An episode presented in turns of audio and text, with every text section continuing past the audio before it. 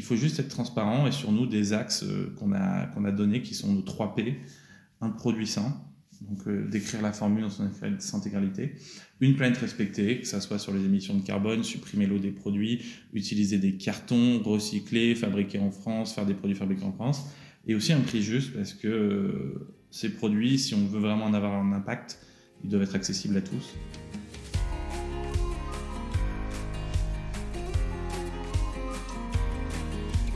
Bonjour et bienvenue dans le podcast Me, Myself et I, le podcast qui parle d'écologie personnelle et relationnelle de celles et ceux qui portent des projets éco-agissants. Je m'appelle Michael Arismendi, j'accompagne et je forme à l'intelligence émotionnelle et relationnelle toutes celles et ceux qui portent des projets à impact positif pour les écosystèmes et pour l'humanité. Dans ce podcast, vous retrouverez des épisodes aux vignettes de couleurs différentes qui correspondent à la ou les thématiques principales traitées dans ce même épisode. Les vignettes mauves traitent d'écologie personnelle et nous invitent à mieux se connaître, à prendre soin de soi. Les vignettes bleues abordent une écologie relationnelle, prendre soin des autres et harmoniser des relations qui nous soient écologiques. Et en vert, l'écologie planétaire, pour des épisodes inspirant notre capacité à prendre soin du monde. Me, Myself et I est un podcast indépendant que je réalise moi-même et monté par Alice à retrouver sur le site lesbellesfréquences.com. Je vous souhaite une belle écoute puisse cet épisode nourrir un élan personnel et professionnel à prendre soin du vivant à l'intérieur comme à l'extérieur. Voici le nouvel épisode de la série dédié à l'éco-conception et à celles et ceux qui font. Je crois que le projet de série m'a été inspiré par des marques qui intègrent les questions d'éco-conception à chaque étape du cycle de vie du produit. Une de ces marques qui m'inspire particulièrement s'appelle la marque en moins une marque de produits ménagers sans emballage plastique, fabriquée en France, conçue et vendue au prix juste, qui vous sont livrés directement dans votre boîte aux lettres. Et aujourd'hui, j'interviewe Maxime Deguin, l'un des deux cofondateurs de la marque en moins.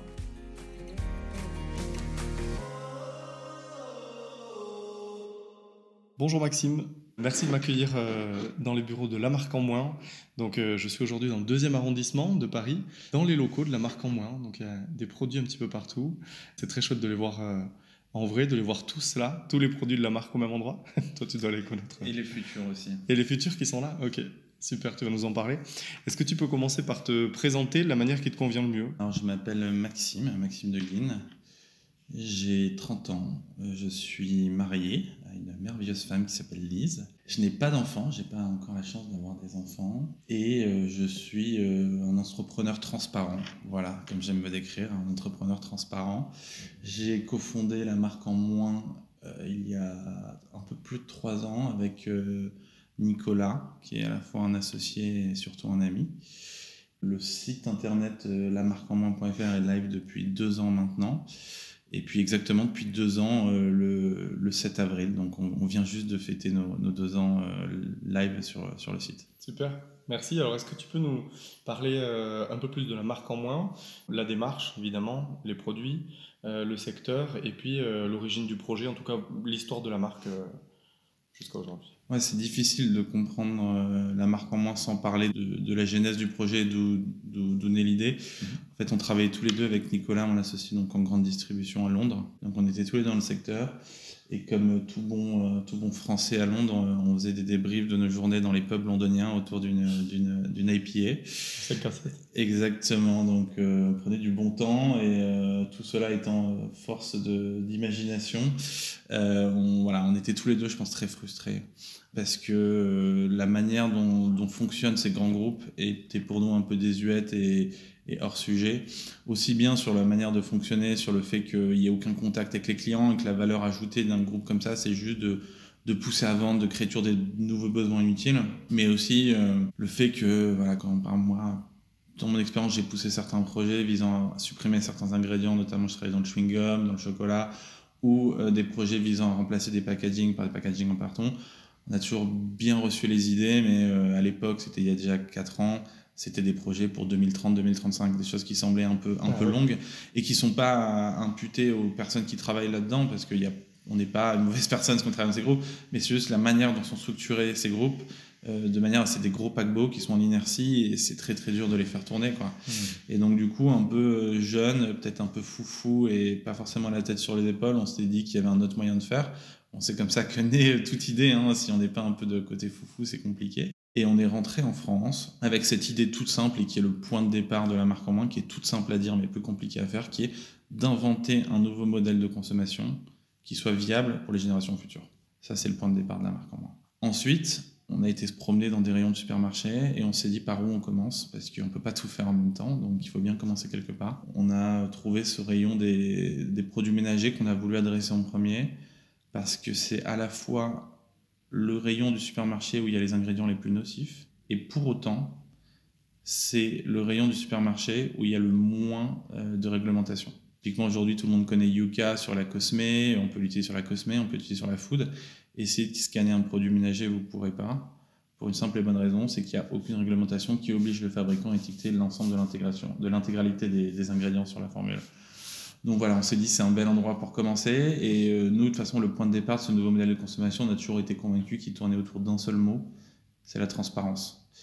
Parce qu'en fait, on pense aujourd'hui que c'est la clé. Seule la transparence radicale permet de créer des produits qui soient véritablement dans l'intérêt du consommateur. Pourquoi cette transparence elle est essentielle aujourd'hui? Parce qu'il y a déjà trop de dérives sur du greenwashing, sur des choses qui sont faites, c'est tellement simple euh, aujourd'hui du côté fabricant de perdre les consommateurs si on le veut. Il y a tellement d'informations, de leur dire voilà, ça c'est de dire ce packaging est recyclable, mais quand on regarde un peu dans le détail, il n'y a qu'une partie qui est recyclable, il faudrait la découper au ciseau pour qu'elle soit vraiment recyclable. recyclable ne veut pas dire sans impact non plus. Exactement. Donc euh, c'est tellement, on va dire, facile aujourd'hui de se foutre de la gueule des consos que. Euh, on a toujours dit que voilà, le créneau pour faire quelque chose de viable écologiquement, c'est avant tout la transparence. Et ça, c'est notre conviction.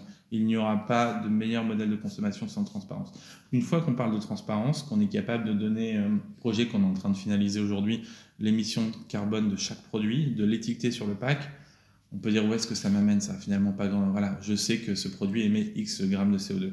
Mais la question qui va se poser derrière, c'est et les autres? Et peut-être que nous, il n'y a pas de comparaison aujourd'hui, mais c'est de pousser justement le marché à se dire, bah, il faut que les autres les étiquettent ça aussi. Et puis là, le consommateur, il fera pas son choix entre un produit et un autre parce que euh, un a mis 300 euh, millions sur la table pour faire des pubs à la télé avec un mec chauve et bien musclé, mais ils achèteront le produit parce que celui-là a une émission carbone qui est plus faible, parce que celui-ci a été conçu dans du carton, parce qu'il y a la liste des ingrédients, parce qu'il y a un code, voilà, exactement, et la fabrication, et tout ce qui va avec. Mmh. Mais c'est tellement facile aujourd'hui, on peut dire fabriquer en France, mettre de la merde dans le produit, mmh. on peut ne pas fabriquer en France, mais voilà, c'est tellement compliqué, et donc du coup, il faut juste être transparent, et sur nous, des axes euh, qu'on a, qu'on a donnés, qui sont nos 3 P, un produit sain, donc euh, décrire la formule dans son intégralité, une planète respectée, que ce soit sur les émissions de carbone, supprimer l'eau des produits, utiliser des cartons, recycler, fabriquer en France, faire des produits fabriqués en France, et aussi un prix juste parce que euh, ces produits, si on veut vraiment en avoir un impact,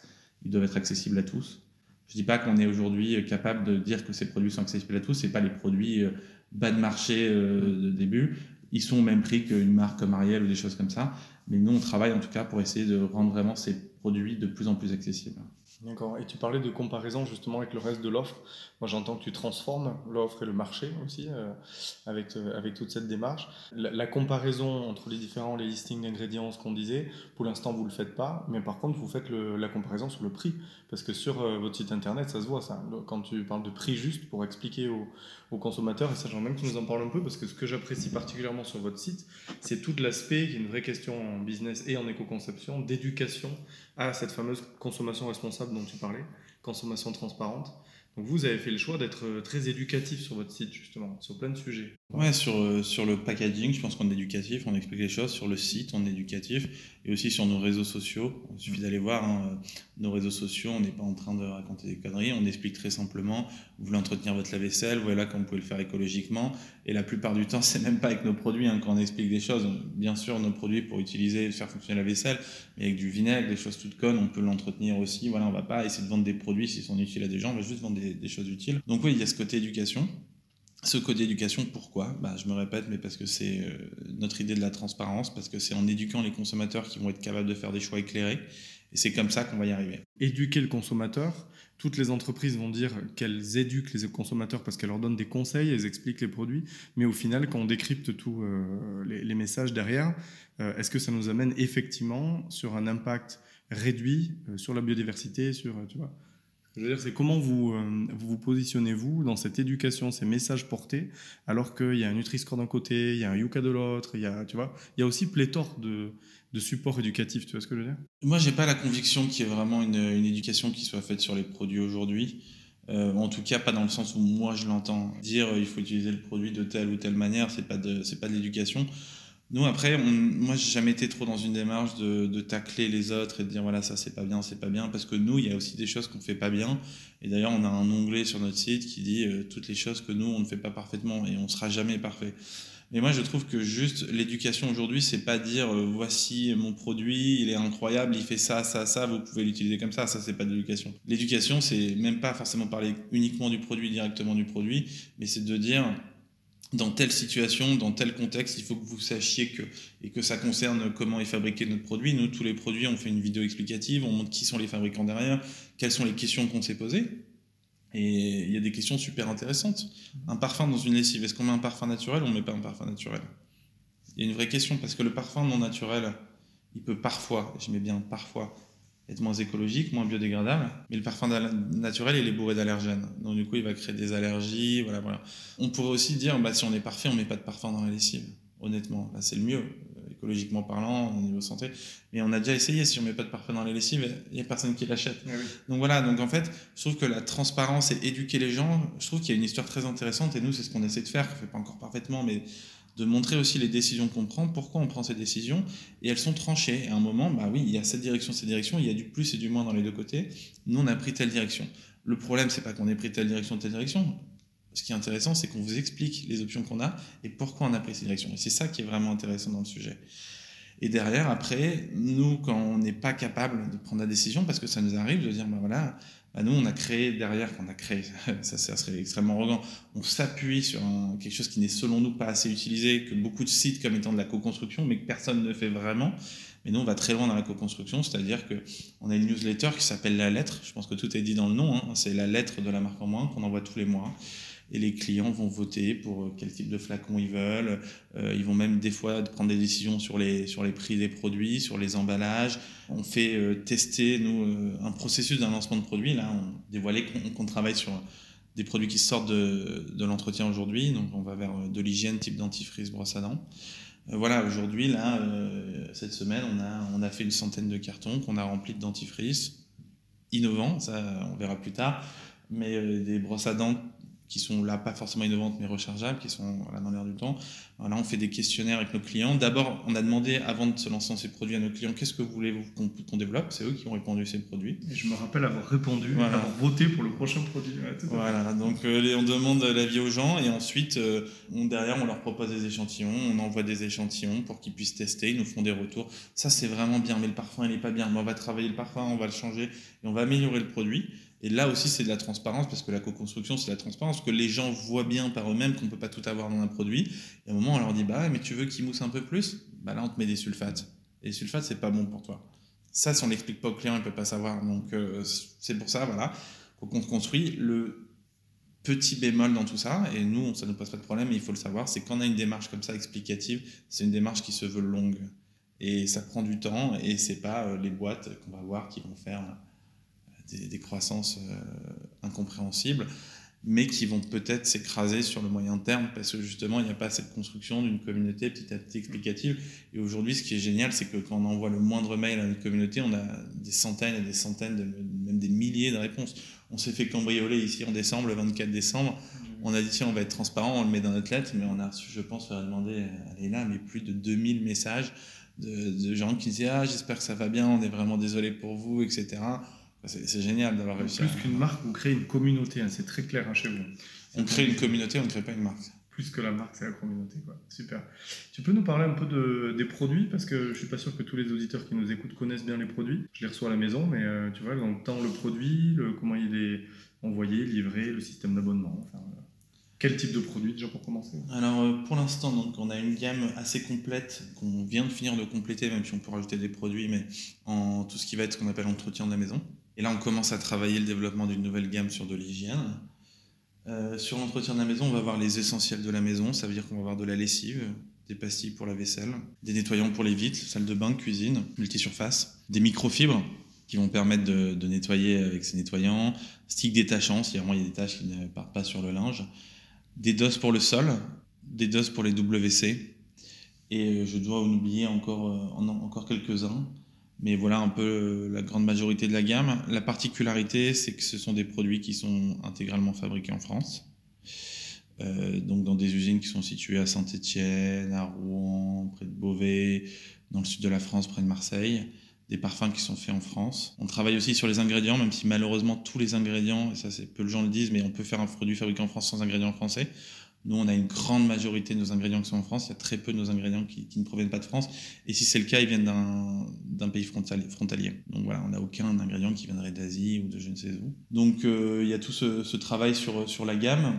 La particularité, c'est qu'on a décidé de supprimer ou, pour certains produits, je pense notamment liquide vaisselle que j'ai pas cité, réduire la quantité d'eau. Il faut savoir qu'un produit ménager, c'est composé en fonction des produits entre 80 et 95% d'eau. Donc ça veut dire quoi? Ça veut dire concrètement que quand on va acheter un super, au supermarché un produit ménager, on achète quoi Du plastique et de la flotte? Et ça, c'est une aberration. Donc voilà, nous, on a décidé de supprimer cette eau ou de la réduire quand c'était impossible. Ça a plusieurs effets. La première chose, euh, bah, c'est qu'on ne transporte pas de l'eau, donc on réduit les émissions de CO2 liées au transport. La deuxième chose, c'est que ça nous permet de faire des produits plus compacts, donc qui prennent moins de place. Donc soit c'est plus agréable chez soi parce qu'on peut en stocker plus, en, voilà. Soit c'est aussi des émissions de CO2 parce que l'émission de CO2 c'est lié au poids, mais c'est aussi lié à la place que ça prend dans un camion.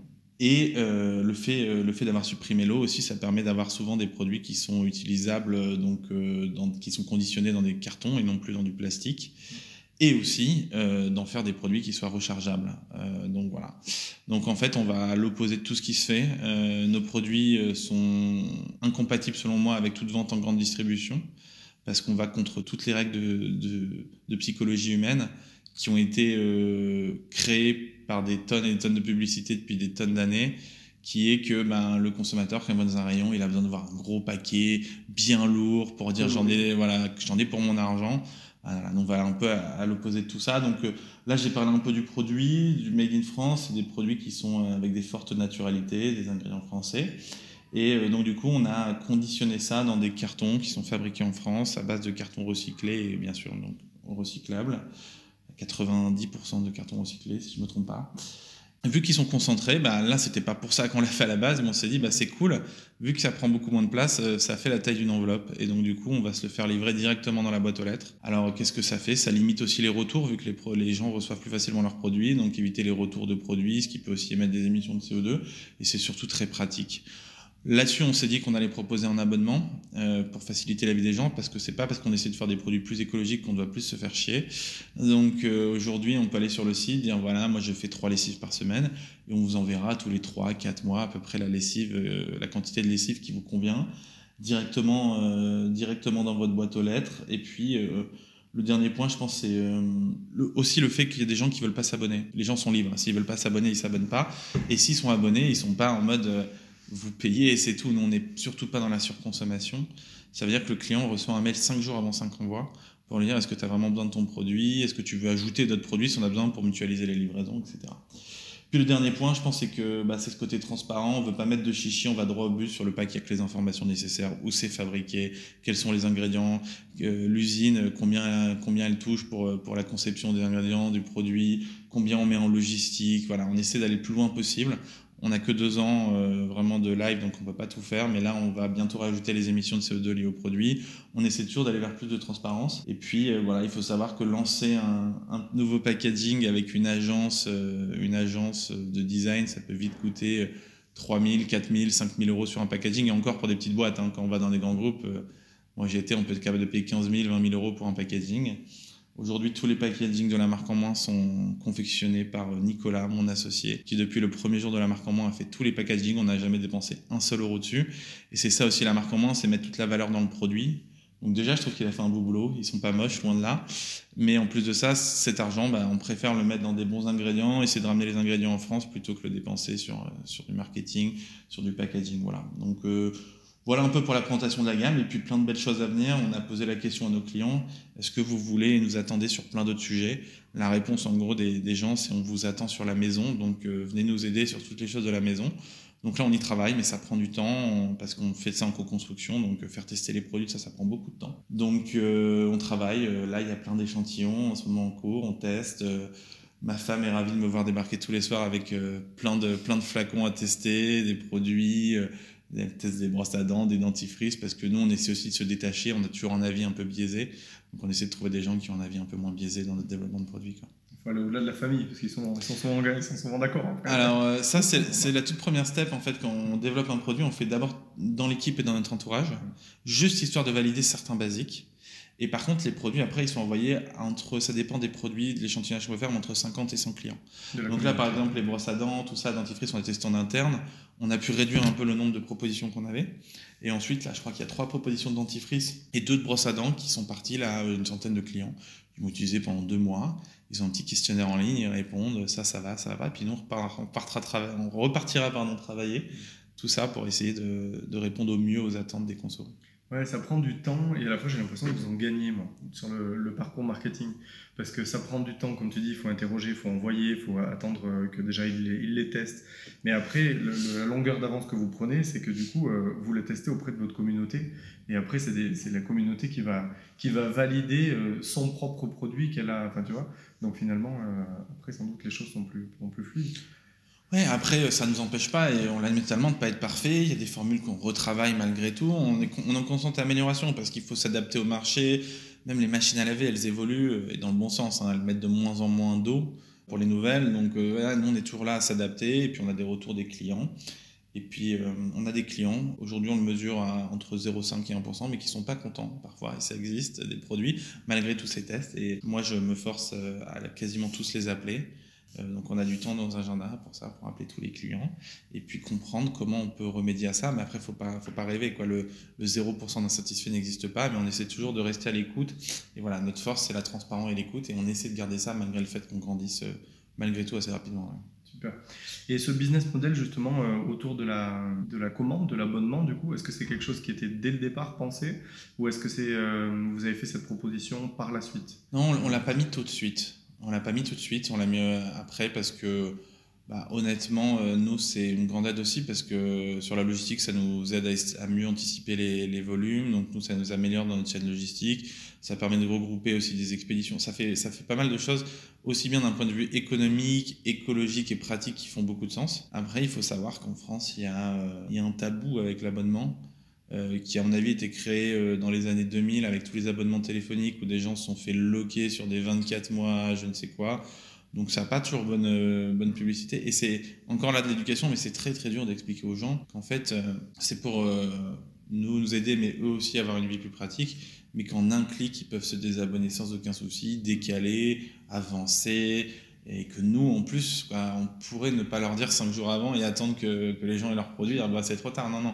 On envoie ce mail cinq jours avant pour être sûr que la personne a vraiment besoin de son produit. Ça ne se retrouve pas avec des produits si on n'en a pas besoin, si elle a pas envie de stocker. Si elle est en vacances, elle peut décaler. Voilà. Donc, euh, il y a un tabou, mais nous, on essaie encore là aussi d'expliciter aux gens. Et c'est marrant parce que euh, souvent, les gens qui sont les plus critiques avec ça et qui finalement se laissent aller là-dessus, ensuite euh, n'en reviennent pas. Euh, donc nous aujourd'hui, on a une personne sur deux qui n'achète pas son pack en abonnement, qui s'abonne sur, euh, sur le coup d'après. Quoi. Donc les autres, il y en a qui préfèrent toujours acheter son abonnement, mais on a sur tous ceux qui viennent sans abonnement, le coup d'après, la moitié qui vont directement s'abonner. Et après, sur les deux, troisième, le reste continue à s'abonner. Mais les gens, ils vont forcément en note, mais au début, il faut leur laisser la possibilité de ne pas s'abonner parce qu'en France, il y a cette, il y a cette, cette culture aussi. De cette, cette culture où on, on veut pas se faire loquer, se faire. Euh, mais même si nous, c'est pas du tout un lock parce qu'on a toute la liberté, on prévient, mais voilà, ça, tout ça, c'est. C'est de l'éducation encore. Oui, et d'où l'idée d'être transparent. Euh, j'ai souvent la question avec mes étudiants pourquoi la marque en moins, le nom? Tu peux le dire euh, officiel à l'audience? D'où est-ce que vient le nom? Honnêtement, je dirais presque que je ne sais plus dans le sens où euh, ça, signifie en fait beaucoup de choses pour nous. On lui a donné un sens au début, et en fait les consommateurs y ont trouvé eux-mêmes plus de sens que ce que nous on leur avait donné. C'est ça, c'est beau parce qu'ils se sont appropriés un peu le, le nom. Déjà à la base de la base, euh, je pense qu'il y a notre côté un peu avec Nicolas, un peu challenger, et, et, on voulait se démarquer de ce qui se fait. Et je trouve que tout de suite ça, ça explicite les choses. Quoi. Il y a l'ancien modèle de consommation et voilà. Et donc la marque en moins, on va pas se leurrer, c'est pas que la marque en moins, c'est pas une marque. Mais qu'est-ce que c'est la marque en moins? C'est de réinventer ce que devrait être une marque aujourd'hui. C'est ça vraiment l'idée derrière. Donc l'idée de base, c'est de se dire, on va pas, c'est un clin d'œil pour, pour taquiner, mais l'idée c'est de dire, la marque a perdu son essence, son rôle principal, qui est d'éduquer le consommateur sur un produit, sur sa fonctionnalité, sur ce qu'il est vraiment. La marque s'est perdue, elle est partie complètement en vrille, où on nous a expliqué qu'on allait laver plus blanc que blanc, ça j'ai toujours pas compris encore ce que ça voulait dire. On est parti très très loin, et nous, en fait, c'est très régressif, mais voilà, la marque en moins, c'est redonner une définition à la marque et lui redonner son essence de départ. Ce qui s'est passé derrière, c'est vrai que ben, nous, on est en circuit court, direct usine conso. Donc les gens ils ont senti aussi dans ce moins la distance qui se, qui se resserrait, où on était directement en contact avec les usines. Là, dans quelques semaines, on va lancer un projet qui nous tient à cœur depuis le début, qu'on n'a pas pu faire à cause du Covid, mais qui sont les visites d'usines avec les consommateurs. Donc les consommateurs pourront venir visiter les usines, voir comment ça se passe, donner leur avis. Donc ça, c'est quelque chose qu'on met en place qui va toujours dans cette idée de moins, dans le sens où on, rapproche, les, on rapproche les, les clients et, les fabricants. Moins de kilomètres, moins d'éloignement. Exactement. Donc tout est dans le moins. Et après, bah, il y en a qui ont compris le moins aussi, et c'est tout à fait vrai, mais de, de son côté très essentialiste. Mhm. Moins d'ingrédients inutiles, des cartons qui sont quand on ouvre un paquet de tablettes lave-vaisselle, il faut vraiment acheter les tablettes lave-vaisselle et, ouvrir le pack pour comprendre. Parce que ça, il y a 66 tablettes lave-vaisselle, c'est à peu près 2 à 3 fois en fonction des packs en grande distrib. Et je pense que le carton fait à peu près 10 fois moins, euh, et 10 fois moins gros qu'un carton de, en grande distrib, on achète son carton de la vaisselle, on l'ouvre, il y a la moitié de vide, c'est un gros carton, c'est volumineux, nanana. On a 30, 40 tablettes. Nous, il y en a 66, mais c'est plus petit qu'une. Ça passe en boîte aux lettres. Ça passe en boîte aux lettres, et même c'est tout petit. Il n'y a pas un gramme d'air entre les tablettes, quoi. C'est minimisé. Et pour faire ce genre de choses, ben là, c'est là aussi, il y a des choix à faire. Et là, on essaie de travailler avec un ESAT, qui sont des personnes en situation de handicap, et qui vont à la main venir mettre toutes les tablettes une par une pourquoi déjà, nous, on ne brande pas trop parce que c'est pas l'essence de notre projet, mais ça nous fait plaisir de travailler avec ces gens-là. Il faut vraiment y aller. Hein. Parce que récemment, j'ai entendu et j'ai vu des articles sur les ESAT qui m'ont fait sortir euh, vraiment des gonds parce que c'est faut vraiment être un enfoiré pour écrire ce que les gens ont écrit là-dessus et qu'ils aillent visiter un ESAT avant d'ouvrir leur gueule parce que vraiment il y a des gens qui sont sortis en disant que c'était de l'exploitation etc j'invite n'importe qui à aller visiter un ESAT et nous on fera sûrement avec nos clients mmh. euh, nous on fait passer euh, des diplômes avec ces gens là qui viennent présenter leur activité, ce qu'ils ont fait depuis un an, on leur remet des diplômes sur le fonctionnement. Il y en a qui ont les larmes aux yeux, ils sont gratifiés. Il y a des gens qui bossent dans ces, dans ces endroits où c'est extrêmement, extrêmement compliqué comme métier. C'est des trucs très difficiles.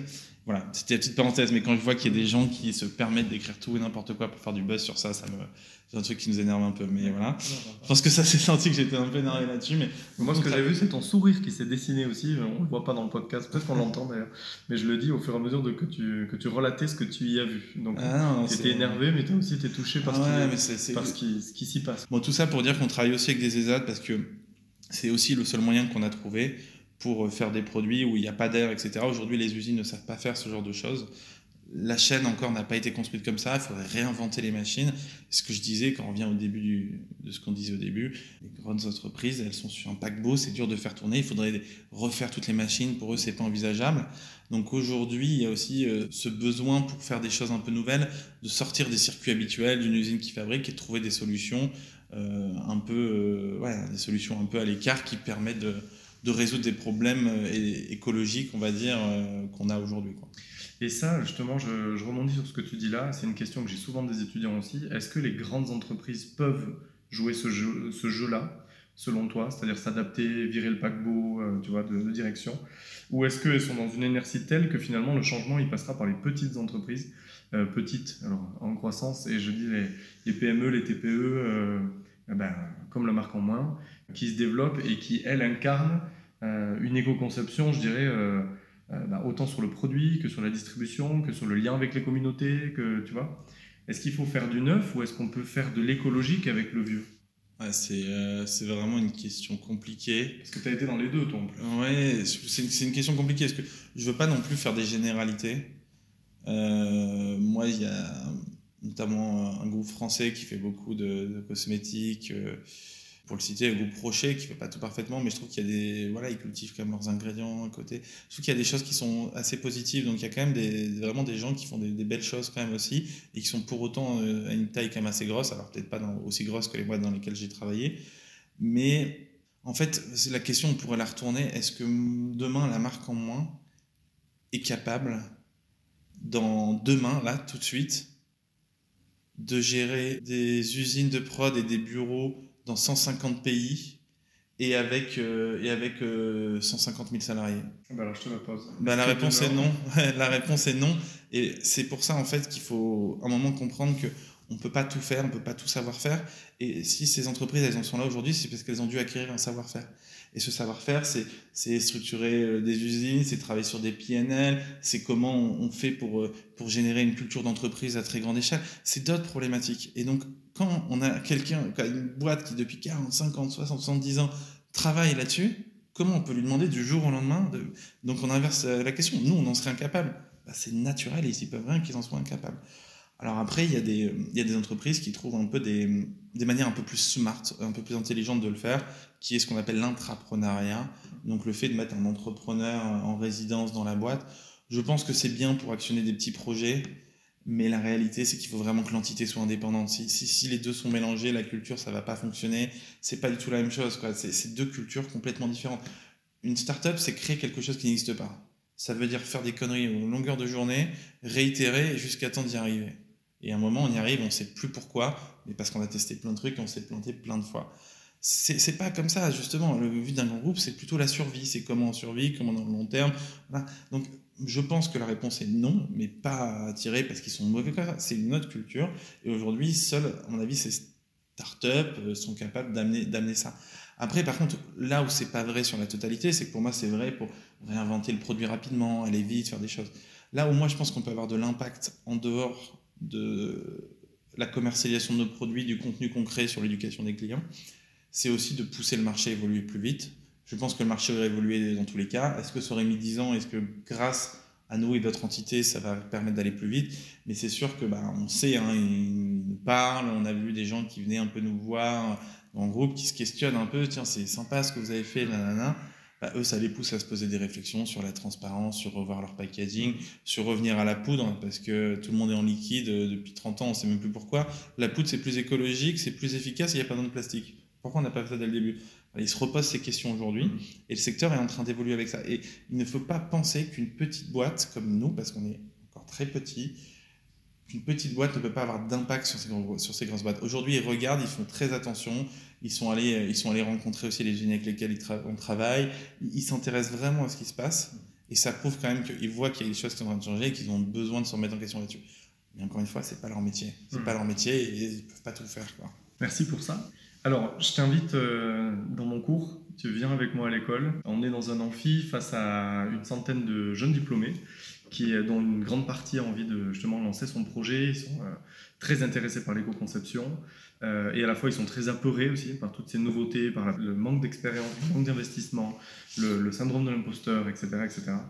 Je te passe le micro pour faire l'introduction de la conférence. Qu'est-ce que tu leur dis? Qu'est-ce que tu as envie de leur dire? Alors, la première chose, je pense, c'est que je sais pas de me défausser de la question, mais je pense pas qu'il y ait une seule réponse. Déjà, euh, je pense que chacun, en fait, peut-être, et que la réponse est justement là-dedans, mais chacun vit son aventure à sa façon. Et en fait, ce qu'il faut, c'est déjà rester droit dans ses bottes et savoir pourquoi on fait ce qu'on fait, comment on va le faire, mais en restant en adéquation avec ses valeurs, mais aussi plus loin que ses valeurs, euh, pas plus loin, parce que les valeurs c'est très important, mais aussi son style de vie. Ça veut dire qu'il ne faut pas se laisser embrigader par euh, des aventures qu'on peut voir à droite, à gauche. Euh. Il faut savoir ce qu'on veut faire, quel est le but de la boîte. Il y a des gens qui font des, des, boîtes de 100 millions de CA, incroyables, des aventures, voilà.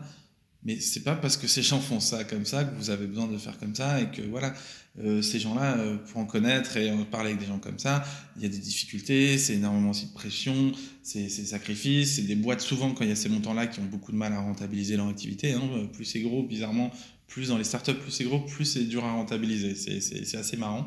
Boîtes qui ont besoin de grandir, grandir, grandir pour justifier justement le fait que la rentabilité soit pas là. Mhm. Je généralise, hein, c'est vraiment, vraiment grossier. Mais donc du coup, la première chose, c'est d'être droit dans ses bottes et savoir pourquoi on le fait. Et pourquoi c'est important? Parce qu'on va se prendre des claques dans la gueule à longueur de journée. Et que si on a perdu le fil de pourquoi on le fait, l'envie de le faire, et euh, surtout la manière dont on le fait, ben, on, va vite, on va vite baisser les bras. Parce que c'est vraiment, pour moi, être entrepreneur, c'est s'en prendre plein la gueule et continuer tout droit jusqu'à temps qu'on y arrive. Donc ça, pour moi, ça serait, ça serait le conseil principal, c'est de le faire à sa façon, pas de se laisser influencer par les autres. C'est extrêmement important de s'entourer. Nous, on l'a fait, on a monté la boîte quand même assez jeune, on avait 27 ans tous les deux. on s'est entouré de business angels qui euh, sont des gens qui ont vécu des choses et on est comme des éponges et on prend tout ce qu'il y a à prendre. Mais pour autant, ça c'est différent de prendre tous les conseils que l'ADN même et la raison même d'avoir créé une boîte. Pourquoi on a fait cette boîte? Pourquoi on a fait cette boîte Quel style de vie on veut aussi Comment on veut mener les choses Comment on veut des équipes Voilà. Aujourd'hui, dans le monde des startups, il y a des, des, gens qui font des levées à 20 millions, qui vont grandir très très vite. Comme ça, ça permet de faire une grosse croissance. À un moment, il faudra rentabiliser, il faudra virer la moitié des gens. Est-ce que je me sens à l'aise de faire ça ou pas faire ça? Est-ce que ça, c'est mon style de boîte ou c'est pas mon style de boîte? C'est qu'un exemple parmi tant d'autres. Mais donc, juste rester droit dans ses bottes. Je pense que ça va de soi, mais ne pas le faire pour l'argent. Euh, monter une boîte, forcément, il peut y avoir des, des, attraits financiers dedans. Il y en a, on va pas se mentir, hein, se cacher, qui ont très bien réussi, qui, font des, reventes, des choses comme ça. Mais ça peut pas être la raison principale de créer une boîte, sinon c'est pareil, on va très vite abandonner. En ce cas-là, aller faire de la finance de marché, aller en banque ou je ne sais quoi, ça sera beaucoup plus facile et beaucoup moins risqué. Donc, faut pas y aller pour les mauvaises raisons. Et puis ensuite, euh, ouais, je pense qu'il faut, euh, faut être capable d'avoir une, de savoir qui on est, de connaître ses forces et ses faiblesses, et de s'entourer en fonction. C'est normal de pas tout savoir faire. Après, il faut quand même entreprendre une certaine curiosité et bien aimer apprendre à faire plein de choses qu'on ne savait pas faire avant. Mais euh, il faut à un moment dire ça, je peux l'acquérir, c'est une compétence que je peux acquérir si je suis curieux et m'améliorer. Mais pour autant, ça, j'y arriverai jamais. Et voilà, et aujourd'hui, j'ai la chance avec Nicolas d'avoir une personne où on est complètement différent. Euh, on a des compétences complètement différentes, on est extrêmement complémentaires. Et aujourd'hui, quand on pense euh, recrutement, la première question qu'on se pose, c'est pour réussir l'ambition qu'on a, quelles compétences il nous manque dans l'entreprise? Et faire rentrer des compétences qui sont différentes et non pas des compétences qu'on a déjà en interne. Donc, euh, ça, c'est très personnel. Il y en a qui vont se lancer tout seul, il y en a qui vont se lancer à deux. Moi, je trouve ça très agréable de se lancer à deux, mais ça dépend des personnes. Mais que ça soit en tant qu'associé, dans le recrutement, dans les investisseurs, nous, jusqu'à aujourd'hui, on a refusé de faire entrer des fonds d'investissement pour l'instant dans la marque en moins. Ben ça, c'est des décisions qui permettent de définir aussi ce que la boîte devient et ce qu'on est, nous aussi, en tant que personne. Donc, euh, voilà, c'est un peu en vrac dans tous les sens, mais. Euh, voilà un peu les, les, principales choses que je dirais. Donc c'est surtout, euh, ça, part, ça part de soi, quoi. ça ne part pas de ce qu'il y a autour de nous, ça part avant tout de soi. Et après, bien sûr, il faut, il faut écouter, être, mais euh, il faut que ça vienne du fond de soi, parce que sinon, à la première claque, on va pas se relever. Quoi. Ça, c'est une, une, idée qui me touche beaucoup, hein, justement, de travailler tu vois, autant de, sur la transition écologique que sur l'écologie personnelle, faire ce fameux pont, comme tu dis, enfin, c'est moi qui le dis là, mais entre le fond de soi, comme tu dis, et le fond de son projet finalement, c'est-à-dire la connexion euh, dans quelle mesure il y a connexion, il n'y a plus connexion. Et puis cette connexion, elle change aussi. Il y a des jours où on est plus fatigué que d'autres. Il des... Euh, et c'est une question que je voulais te poser, toi, le, le fait d'avoir de, développé à deux. Mais du coup, tu as répondu, euh, est-ce que c'est un conseil que tu donnerais Mais tu as répondu finalement que ça dépend des personnes et que ça... Parce que c'est la question de la motivation, finalement. Si, faut, faut, pour, y, pour, y, aller tout seul, il faut être un... Faut être un acharné. Je dis pas qu'on n'est pas des acharnés, mais il faut être un, faut être un tueur, il faut être capable de mettre toute sa vie de côté pour ça, vraiment. Moi, ce que je vois, alors sûrement des gens qui en fait qui vont me contredire, qui ont monté leur tout seul et qui arrivent, j'ai une énorme admiration pour ces gens, vraiment, parce que c'est dur. Des moments, on a besoin un peu de soutien, des moments, il y en a un qui un peu donne, l'autre qui va prendre un peu le relais, pousser. Moi, je trouve ça, c'est comme ça que j'imagine la vie en tout cas. Je l'imaginerai pas tout seul. Si demain je devrais créer une aventure, je l'imaginerai pas tout seul. Je trouve que c'est bien de pouvoir se reposer sur quelqu'un de temps en temps, d'échanger. Avec Nicolas, on passe beaucoup de temps à échanger, à confronter nos idées. On n'est clairement pas toujours d'accord, mais ça sort toujours une solution, un plan. Il y a le plan A, j'ai le plan B, et c'est toujours le plan C qui finit, qui est un peu, euh, parfois un peu des deux, parfois plus d'un que mais qui amène toujours vers une meilleure solution que ce qu'on avait au départ. Moi, j'adore ça. J'adore ce ping-pong, de partager. Après, quand, quand tu parles d'entrepreneuriat et d'écologie qui partent de soi, et quand je dis faire un projet qui est en adéquation avec ses valeurs et ce qu'on est, trouve que la marque en moins, c'est vraiment avec Nicolas ce qu'on est. On n'est pas euh, des écolos radicaux, ultra convaincus qu'il faut tout arrêter euh, du jour au lendemain. En fait, nous, c'est juste qu'on s'est dit merde. Là, si on prend juste une demi-journée pour se poser et lire tous les rapports qu'il y a, bon, clairement, tout le monde va dans la même direction, on va droit dans le mur.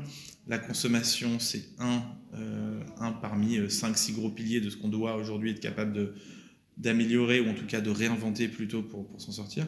Mais voilà, si jamais on était des écolos euh, radicaux, on aurait peut-être euh, créé des bouquins euh, de recettes de produits ménagers pour comment faire. Non, nous en fait, on est juste en fait en mode putain, j'aimerais bien faire mieux, mais j'en suis incapable parce que j'y connais rien. N'a jamais été voir un tri. Alors ça, c'était avant la marque en moins. Maintenant, c'est le cas, mais on n'a jamais été voir un centre de tri de recyclage. Mais j'invite les gens, c'est possible. Il faut se renseigner autour de ça. On peut aller visiter un tri de centre de recyclage putain, mais on, fait ça, on, met toutes les écoles en CM1, CM2, je sais pas quel est l'âge pour comprendre, c'est 6e, 5e, 4e, je sais pas où faut le situer, mais faire une journée de visite d'un centre de tri je, défie n'importe qui de ressortir de là et de dire non, je ferai pas plus gap. Là, on comprend que le recyclage, c'est pas une solution en tant que soi. C'est un truc qui permet de, à l'instant T d'aider les choses, mais on va pas s'en sortir si on continue à générer juste des déchets. Mais il faut que les gens aillent voir des centres de tri, par exemple. C'est des choses, mais ça devrait être dans le programme scolaire. Vraiment, je, alors peut-être que ça y est, j'en sais rien, mais c'est vraiment des trucs. Et voilà, nous, notre, pour revenir sur le sujet avec Nicolas, c'était en fait, on veut faire mieux, mais on ne sait pas comment faire. Par où on commence euh, Qu'est-ce qu'il y a dans nos produits Quand vraiment on partait du point zéro. Et je pense que ça qui a fait la force de la marque en moins, c'est qu'on était comme n'importe quelle personne qui aujourd'hui pourrait commencer à se poser les questions. Mmh. Et nous, on a fait tout ce cheminement. Et on s'est dit, ce cheminement, on va l'expliquer aux gens, on va voilà, un peu comprendre euh, que nous, les décisions, on comprend comment. Et on grandit comme ça, mais on ne sait pas encore tout aujourd'hui. Mais la marque en moins, elle a notre image. Ça veut dire un groupe de consommateurs qui a envie de mieux consommer, mais qui ne sait pas comment s'y prendre. Et donc, du coup, qui va faire appel à la transparence pour comprendre et faire des choix raisonnés. Et là, quand on fait ça, ben, en fait, on se rend compte que plein de trucs de gens qui se disent beaucoup plus euh, écolo entre guillemets, voilà, qu'en fait, ben, ça ressemble un peu à du greenwashing quand même, parce que ton histoire de mettre un deuil pack, un deuil pack, euh, donc c'est un peu comme les petits sachets de sucre qu'on a chez soi. L'histoire de mettre un deuil pack dans un magasin, il y en a beaucoup là qui viennent d'arriver, faut regarder, c'est 80% de plastique en moins. C'est vrai, 80% de plastique en moins. Et ces deuil packs ne sont pas recyclables parce que c'est des bimatériaux. Il y a mmh. plusieurs matériaux, du coup, ces choses ne sont pas recyclables. Nous, on a sorti un deuil pack là, ça a été une galère, une galère, ce qu'on a fait l'un des premiers deuil packs euh, en PP euh, de A à Z et qui rend le deuil pack recyclable. Ça a mis un an et demi à sortir le truc, c'était une mmh. galère. Mais du coup, on éduque les gens, voilà. Et aujourd'hui, du coup, il y a des solutions qui peuvent paraître plus écologiques, mais qui ne le sont pas vraiment. Mmh. Et donc, du coup, encore une fois, la boucle est bouclée, mais c'est euh, la transparence qui permet de faire des choix qui sont vraiment éclairés. On arrive à la fin du, euh, de l'épisode, je vois le timing. Est-ce que tu aurais quelque chose à, à, rajouter de ton côté, sachant que ce podcast donc euh, s'adresse autant au monde économique, euh, donc aux, acteurs déjà, aux entreprises, qu'aux étudiants en business school? Est-ce que tu voudrais avoir quel mot de conclusion tu as envie de, de rajouter sur quelque chose bah, D'aller sur le site de la marque en moins. voilà, pour, euh, découvrir. Voilà, donc euh, www.lamarqueenmoins.fr, comme ça, quand même, euh, la petite seconde pub malgré tout. Nous, c'est notre manière de, faire de la pub et, et voilà, d'aller faire un tour et puis de ne pas hésiter aussi à on est très à l'écoute, nous faire remonter des choses. Si jamais euh, des gens qui ont des remarques, des choses qu'on pourra améliorer, on est toujours à l'écoute là-dessus. Et sinon, euh, c'est plus la destination de ceux qui veulent se lancer, mais que c'est une aventure merveilleuse, très compliquée mais merveilleuse. Euh, c'est une philosophie de vie, les gens voient, chacun vit sa vie comme il le veut. Mais s'il y a des gens qui ont une philosophie de se dire, on a, on a entre entre 50 et 90 ans, sans si on est chanceux à tirer, et qu'il faut que je vive des trucs de fou pendant cette période, bah, c'est vraiment le chemin à suivre on s'ennuie pas une seconde, c'est dur, on prend des points dans la gueule, mais je trouve qu'on grandit énormément. Je pense que c'est un état d'esprit, il faut y aller, il faut savoir dans quoi on se lance, parce que l'entrepreneuriat a été démocratisé ces cinq dernières années le contrepartie de ça, c'est qu'il y a beaucoup de gens qui se lancent en pensant que ça va être un petit, un petit chemin de bonheur. C'est pas du tout le cas, ça faut le savoir. Mais par contre, c'est pas parce que c'est extrêmement compliqué que l'aventure n'est pas belle. Et au contraire, justement, c'est ça qui rend l'aventure belle. Je sais pas si ça existe. Je pense pas à un entrepreneur qui a eu de la chance et qui ait tout fait ultra facilement et tout a bien fonctionné. Il doit sacrément se faire chier dans ce cas-là s'il existe. Euh, donc, euh, moi, mon, mon, mot, ça serait, ça serait surtout ça. Ça serait si on n'a pas peur des coups, qu'on veut progresser, qu'on aime se mettre à risque, et ben il faut y aller parce que parce que c'est vraiment une super belle aventure une super belle aventure à partager, euh, à partager en, équipe. Et euh, ça serait ça, se, lancer, euh, ne pas avoir peur. Puis voilà, hein, on y arrive, on n'y arrive pas, c'est pas grave. Si c'est pas celle-là qui fonctionne, ça sera la suivante. Super. Eh ben, merci beaucoup, Maxime. donc je mettrai le, lien de la marque en moins dans le commentaire du, podcast pour découvrir ce site internet et ses produits qu'on peut tester d'ailleurs sur le, sur le site internet. Super. Merci Maxime. Merci à toi. Nous voilà arrivés à la fin de cet épisode. Un grand et profond merci de l'avoir écouté si attentivement. J'aime partager ces contenus inspirants qui me donnent la sensation d'être proche de vous, de créer et d'animer une communauté éco-agissante. C'est très chouette. Alors, vous avez l'habitude qu'on vous demande de mettre 5 étoiles au podcast que vous aimez sur Apple Podcast et ailleurs. Eh bien, je vous remercie à mon tour de noter et commenter celui-ci aussi pour le soutenir en fonction de ce qu'il vous aura inspiré. Pour l'or, prenez soin de vous et de votre environnement, et je vous dis à bientôt au détour d'un prochain épisode.